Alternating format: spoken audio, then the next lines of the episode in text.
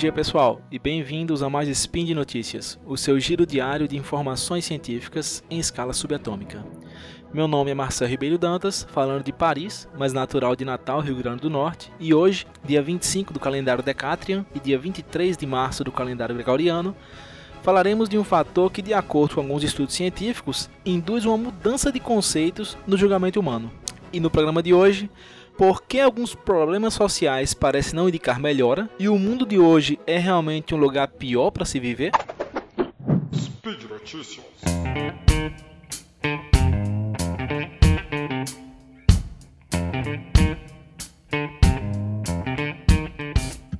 Então, pesquisadores da Universidade de Harvard, em colaboração com grupos de outras universidades americanas, publicaram um estudo na revista científica Science em 2018 com o título Prevalence Induced Concept Change in Human Judgment.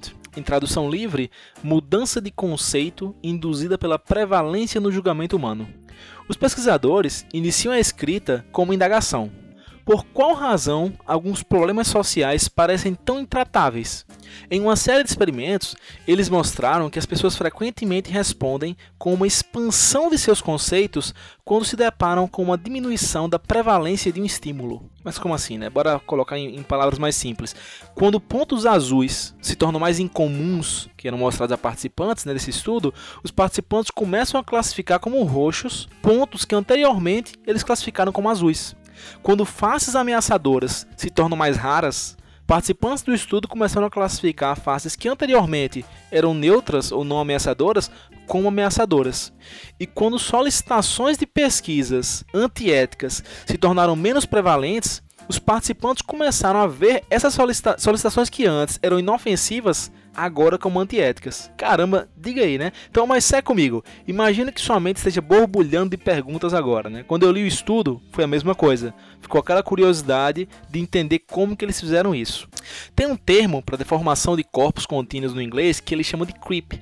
No português, pelo que eu dei uma olhada, parece que não tem tradução. Usam a palavra deformação mesmo, que de acordo com a página da Wikipedia, é a deformação de um corpo contínuo ou de uma estrutura. Aliás, a deformação né, de um corpo contínuo ou estrutura é qualquer mudança da configuração geométrica do corpo que leve a uma variação da sua forma ou das suas dimensões após a aplicação de uma ação externa exemplo de uma tensão ou variação térmica que altere a forma de um corpo.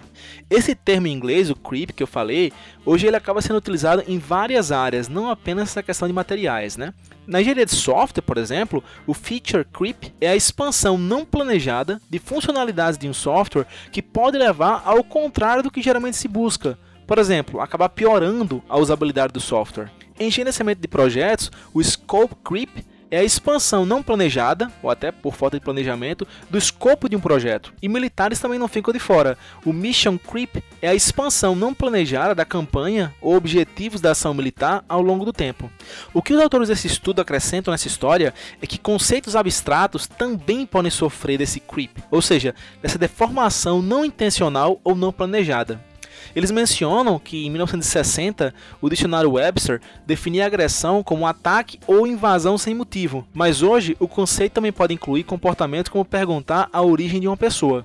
Muitos outros conceitos como abuso, bullying, distúrbio mental, trauma, vício e preconceito também expandiram nas últimas décadas. Alguns autores argumentam que essas expansões ocorrem devido ao politicamente correto, enquanto que outros se referem a um despertar social. Eu, assim como os autores do estudo, explicitamente não tomamos partido aqui se essas expansões são boas ou ruins.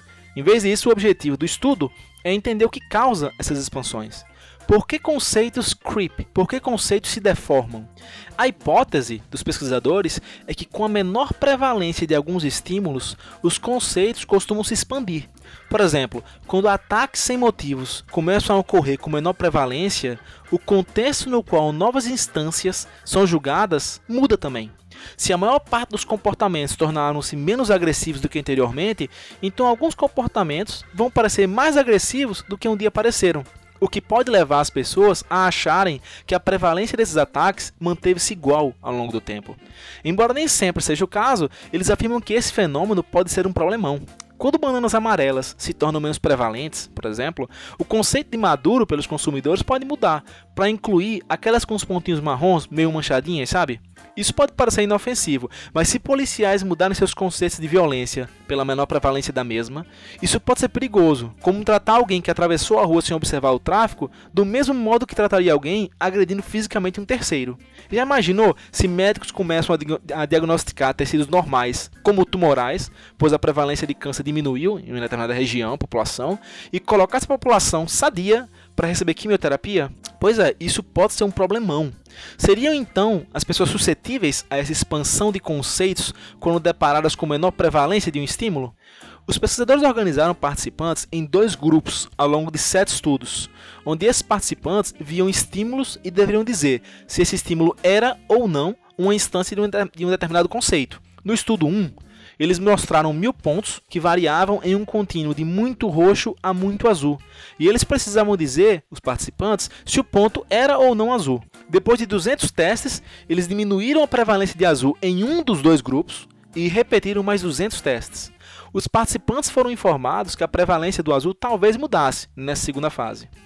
O que eles viram é que apenas no grupo onde diminuíram a prevalência de azul, os participantes começaram a indicar como azul pontos que anteriormente eles haviam dito que era roxo. Ou seja, eles expandiram seus conceitos de azul quando os pontos azuis se tornaram menos frequentes, e isso não foi observado no grupo onde a prevalência não foi alterada.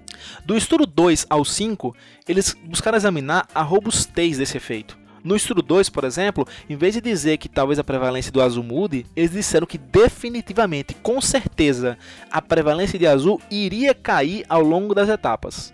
Ainda assim, o mesmo efeito foi observado. No estudo 3, eles replicaram novamente o estudo 1 mas dividiram o grupo onde a prevalência era alterada em dois, o que no caso agora teremos três grupos, né? E instruíram esse terceiro grupo a ser consistente, para que eles não permitissem que seu conceito de azul fosse alterado ao longo do estudo por causa da prevalência. O outro grupo também teve a mesma coisa, o que tem a prevalência alterada também foi instruído a resistir, mas dessa vez eles ofereceram uma recompensa monetária para que eles se esforçassem em, em se manter consistente. E mais uma vez, incrível, o efeito se manteve. No estudo 4, em vez de alterar a prevalência gradualmente, como acontecia anteriormente, eles tentaram, em um grupo, alterar abruptamente, para ver se isso mudava alguma coisa. E mais uma vez o efeito se manteve. Eu não sei vocês, mas eu fiquei de queixo caído lendo esse estudo.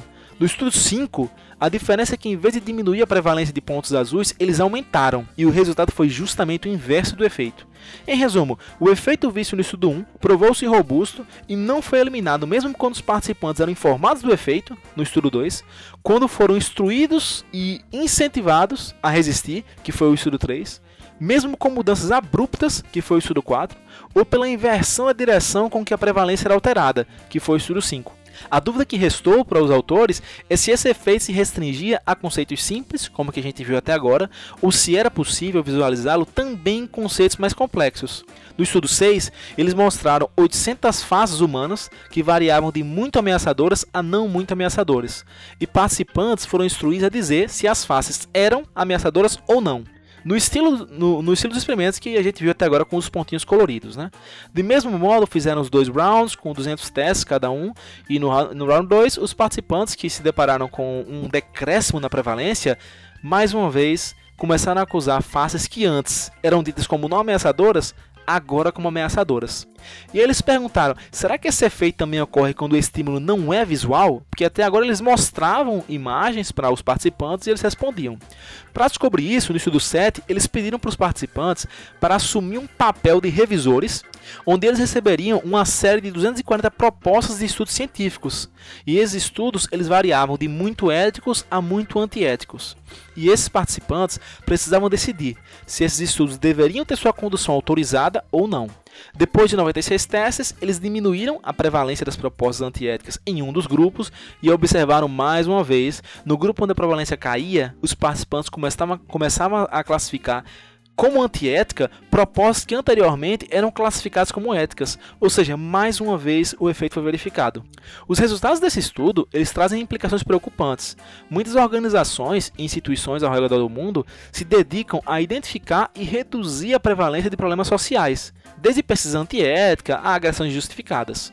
Atrelado a isso, o estudo sugere que mesmo agentes bem intencionados podem às vezes falhar em reconhecer o sucesso de seus próprios esforços, simplesmente porque eles visualizam uma nova instância em um contexto de prevalência variável. Embora a sociedade moderna tenha feito avanços incríveis em um amplo leque de problemas sociais, de pobreza e analfabetismo a violência e mortalidade infantil, a maioria das pessoas seguem achando que o mundo está se tornando um lugar pior, justamente nesses conceitos. E a conclusão deles é que a expansão dos conceitos frente à diminuição da prevalência pode ser uma das explicações para isso. Embora os pesquisadores tenham mencionado pobreza, não entraram em detalhe, até porque não era o escopo do artigo, assim como analfabetismo e assim por diante. Mas essa questão da pobreza é interessante e eu vou trazer alguns números para vocês, fazendo um esforço hercúleo para não estourar o tempo máximo do Spin de Notícias. Em 1820, o que não é nem muito, muito tempo atrás, 94% da população mundial vivia na extrema pobreza. Isso significa menos que 1 dólar e 90 centavos por dia, ajustado por poder de compra. Em 1990, esse número já havia caído para 34,8% e em 2015 para 9,6%. Só nos últimos 25 anos, mais de 1,2 bilhão de pessoas escaparam da pobreza extrema. Isso são números de 2017, o que equivale a cerca de 138 mil pessoas por dia saindo da extrema pobreza.